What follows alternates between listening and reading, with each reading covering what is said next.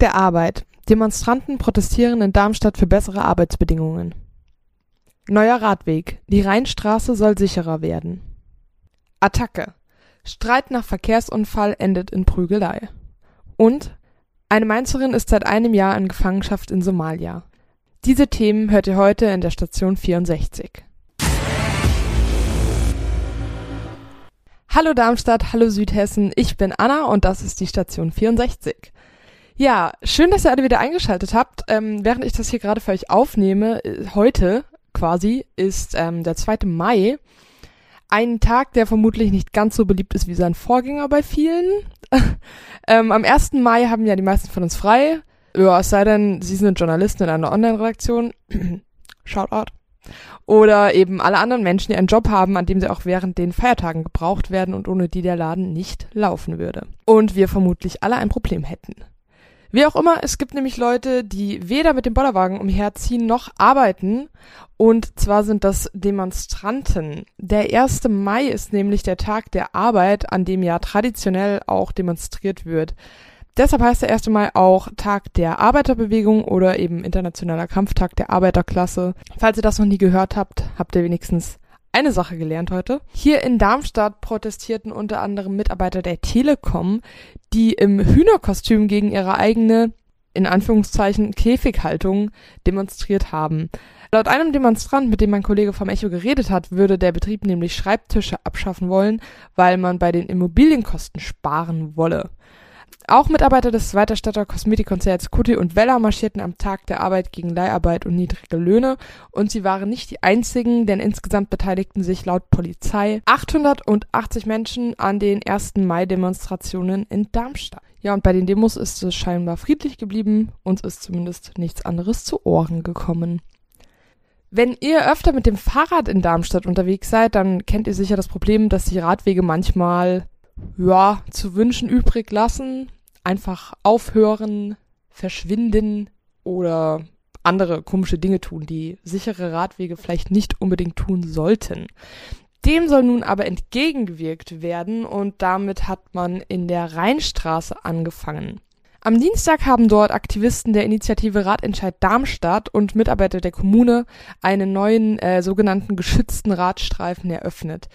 Der verläuft, wie gesagt, in der Rheinstraße ähm, und zwar auf dem Abschnitt zwischen Neckar und Grafenstraße. Der neue rot markierte Radweg ist 2,30 Meter breit, man kann also auch mal nebeneinander fahren oder überholen. Auch die Fußgänger haben jetzt mehr Platz und müssen den Bürgersteig nicht mehr mit den Radfahrern teilen. Auch zur Straße hin gibt es eine größere Distanz, denn zwischen Radweg und Straße stehen nun Poller. Ja, das wird die Radler unter euch sicherlich freuen.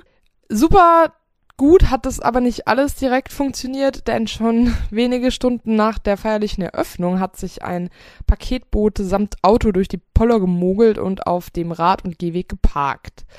Daraufhin gab es dann noch einiges an ähm, Spott im Netz darüber, beziehungsweise Diskussionen. Aber ich sag mal, das kann sich ja alles noch eingrooven. Der Radweg war ja auch für, für ihn oder sie, ich weiß nicht, ob es ein, eine männliche oder weibliche Paketbootin war, ähm, auf jeden Fall ist der Radweg auch für diese Person ja noch neu. Ich hoffe, dass sich alle schnell dran gewöhnen und so der Verkehr auch weiterhin mehr oder weniger reibungslos und sicher für alle funktionieren kann. Die nächsten Radstreifen sind übrigens schon in Arbeit, denn das soll nicht der einzige dieser Art bleiben. Wir bleiben bei einem Straßenthema. In Griesheim ist vergangenen Sonntag nämlich ein Verkehrsunfall ziemlich eskaliert. Der hat nämlich in einer Prügelei geendet. Wie die Polizei berichtet, waren drei Fahrzeuge am frühen Abend auf dem Nordring in Richtung Wilhelm-Leuschner-Straße unterwegs, als sich von hinten zwei weitere Autos genähert haben und diese Kolonne überholt haben. Dabei drängten sie das vorderste Fahrzeug der anderen drei Fahrzeuge ähm, an den Straßenrand und bei diesem Manöver ist wohl ein Schaden von mehreren tausend Euro entstanden. Ja, laut Polizei ging es dann los und bei einer sogenannten handgreiflichen Auseinandersetzung wurden anschließend mehrere Personen leicht verletzt. Der Grund dafür ist laut Polizei bislang ungeklärt. Ich würde ja jetzt vermuten, dass es eventuell mit einem kaputten Auto zu tun hat. Aber ich bin ja kein Spezialist. Wer jedenfalls etwas von dieser Prügelei, äh, handgreiflichen Auseinandersetzung mitbekommen hat, der wird gebeten, sich bei der Polizei in Darmstadt zu melden, die sucht nämlich nach Zeugen. Ja, und auch unser letztes Thema ist wenig erfreulich. Seit einem Jahr ist Sonja N. nun nämlich in Gefangenschaft. Sonja ist eine junge Frau und eine Krankenschwester aus Mainz. Sie war für das internationale Rote Kreuz nach Somalia gereist und arbeitete vorher in Limburg. Und in Somalia wurde sie vor genau einem Jahr heute, als ich das aufnehme, entführt. International hat der Fall für viel Aufsehen gesorgt. In Deutschland hat man eher weniger davon mitbekommen. Mein Kollege Christoph Kunz hat für Echo Online über den Fall geschrieben und berichtet, dass das Auswärtige Amt in Berlin sich eher wortkarg gibt. Ähm, also man, man weiß nicht so richtig viel darüber, wie es ähm, Sonja jetzt geht, beziehungsweise was genau die Hintergründe dieses Falls sind. Es gibt aber wohl eine Lösegeldforderung. Ja, die Gerüchteküche brodelt, auch weil es Vermutungen gibt, dass Wachmänner des Roten Kreuzes in die Entführung involviert gewesen sein sollen. Die letzten Informationen, die durchgesickert sind, sind die, dass ähm, Sonja lebt und in guter körperlicher Verfassung ist. Unklar ist allerdings weiterhin, wie es jetzt weitergeht, beziehungsweise ob und wenn ja, wann sie freikommt.